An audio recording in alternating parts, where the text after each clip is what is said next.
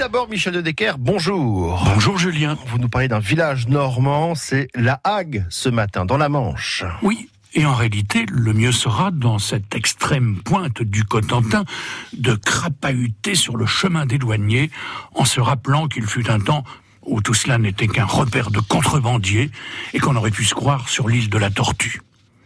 Ce temps, qui n'est pas si lointain, hein, faisait en effet de La Hague le paradis des trafiquants, en tout genre, hein, des pilleurs d'épaves aussi. Ils y mettent une guerre larvée et incessante avec les douaniers du littoral, appelés ironiquement les gabelous, en souvenir de la gabelle, l'ancien impôt sur le sel qu'ils devaient jadis collecter. Les gabelous, qui à leur tour multipliaient les stratagèmes pour tenter d'appréhender les filous.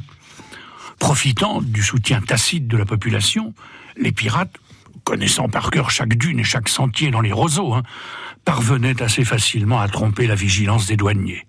De nuit, alors que ces derniers n'osaient guère s'aventurer dans les sentiers coupe-gorge, de peur de tomber dans une embuscade, les contrebandiers manchots importaient en fraude et en quantité notable des marchandises très variées, au nez et à la barbe des infortunés gabelous.